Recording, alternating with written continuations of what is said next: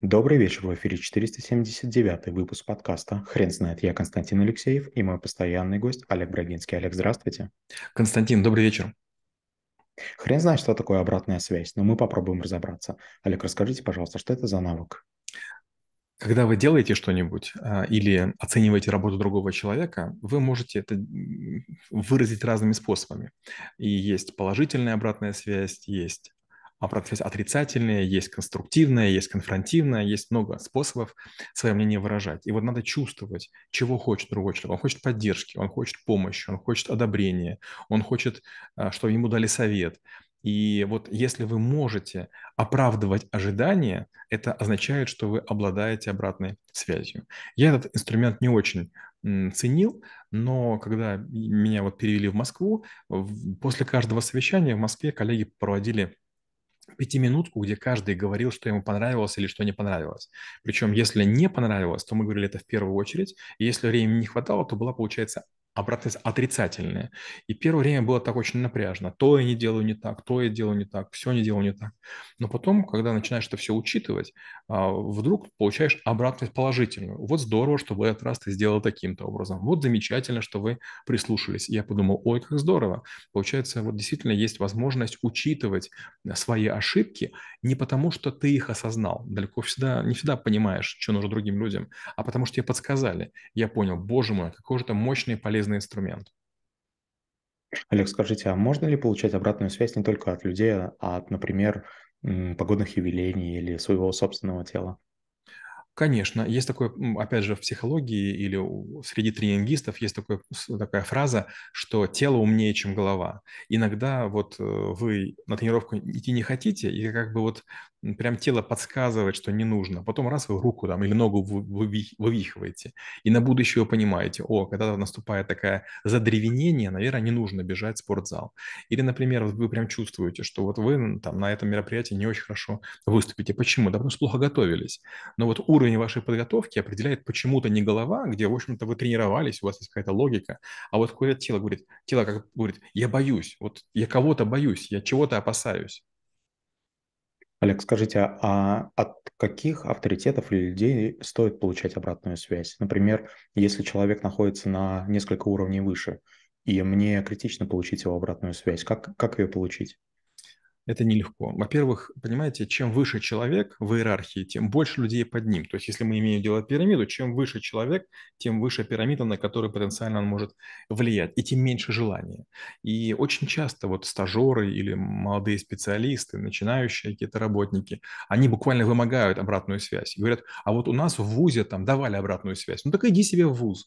То есть надо не требовать, а нужно предпосылки создавать. А, допустим, вот э, как придумать э, способ, при котором какому-то человеку с вами будет приятно общаться. Например, у меня несколько раз были товарищи, которые там, хитрым способом пытались как-то меня подмаслить. Там кто-нибудь кофе приносил, кто-нибудь там мою машину на мойку возил. И, конечно, чувствую себя обязанным, даю обратную связь. Знаете, вот надо понимать, если вы взрослый человек, за все нужно платить. Если вы хотите получить связь там, от э, человека, который там на 2-3 позиции выше, надо понимать, что он и зарабатывает там в 10, а то и в 100 раз больше. Олег, как вы относитесь к тому, чтобы давать горькую правду как обратную связь? Не очень. Смотрите, вот э, знаете, бывает такое, что слова рвутся из горла, из серии. Вот если бы я в свое время так работал, да, но если тебя не просили, не нужно. Знаете, есть такая фраза замечательная. Разница между чужим мнением и пиццей в том, что пиццу я заказывал.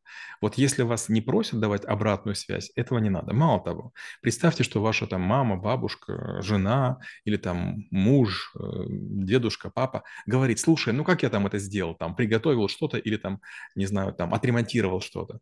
Ну, конечно же, они поддержки ждут. То есть, хоть люди часто и просят негативной обратной связи, да, или так называемой связи отрицательной, на самом деле они хотят подбадривания.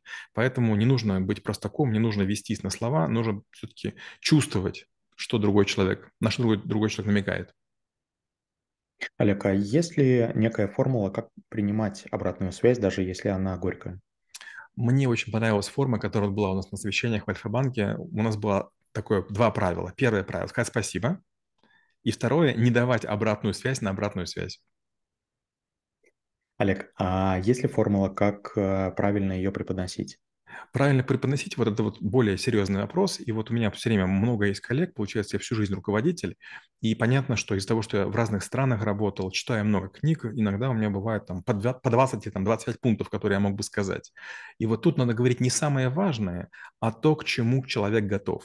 Вот, скажем, у меня есть пару, пару коллег, которые мы делаем каждый год, несколько раз, четыре раза в год, день открытых дверей. И они все время удивляются, что я все время презентацией недоволен.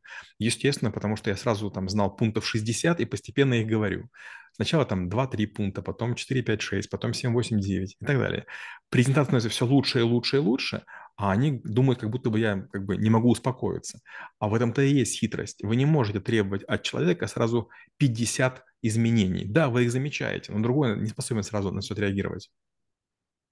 Олег, вы не могли бы, пожалуйста, рассказать, как эволюционировало это понятие в вашей собственной голове? Потому что то, что вы сейчас рассказываете, э, демонстрируя некоторую мягкость по отношению к другим людям, мне, честно говоря, она не, не соотносится с вашим образом стойка, которая рубит правду матку. Да, потому что когда я, допустим, нахожусь в школе трэблшутеров, я нахожусь в зоне коммерческой, я не должен людей испугать. Если я буду чересчур жестким, я потеряю потенциал тех людей, которые готовы развиваться. То есть их гораздо важнее научить. Но если я людям плачу деньги, вот тут, конечно, я говорю правду. Это бывает грубовато, это бывает, может быть, не, очень так приятно, но я сразу говорю, запомните простую фразу. Из серии «бьет, значит, любит. То есть если я ругаю, это означает, что я занимаюсь вашим воспитанием. Если бы мне было все равно, я бы ничего сказал, просто бы уволил.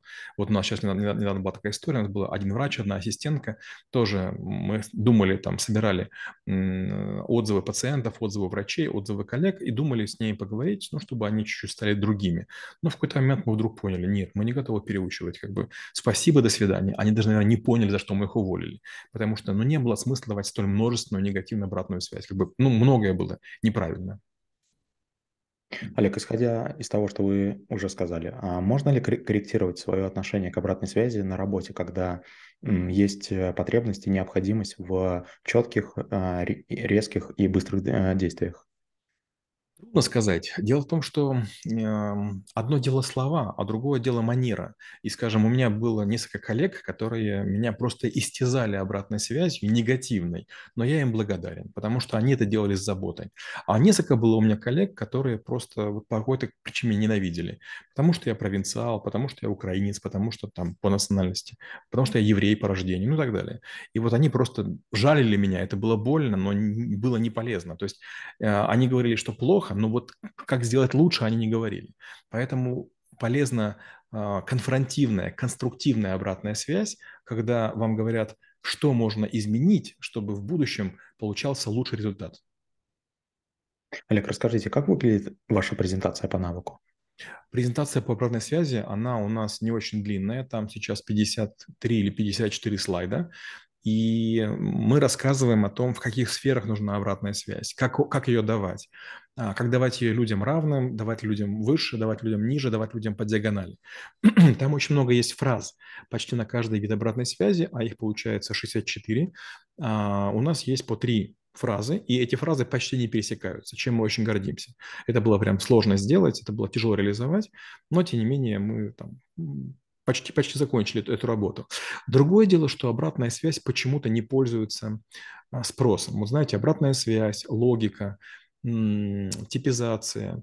Это навыки, которые я считаю, что ценны и полезны, они где-то находятся в середине шкалы полезности, но на них очень маленький спрос. Я не знаю почему. А вот, допустим, личную эффективность я считаю не очень полезной, там, или тайм-менеджмент, но на них очень большой спрос, много желающих. Олег, спасибо. Теперь на вопрос, что такое обратная связь, будет трудно ответить. Хрен знает.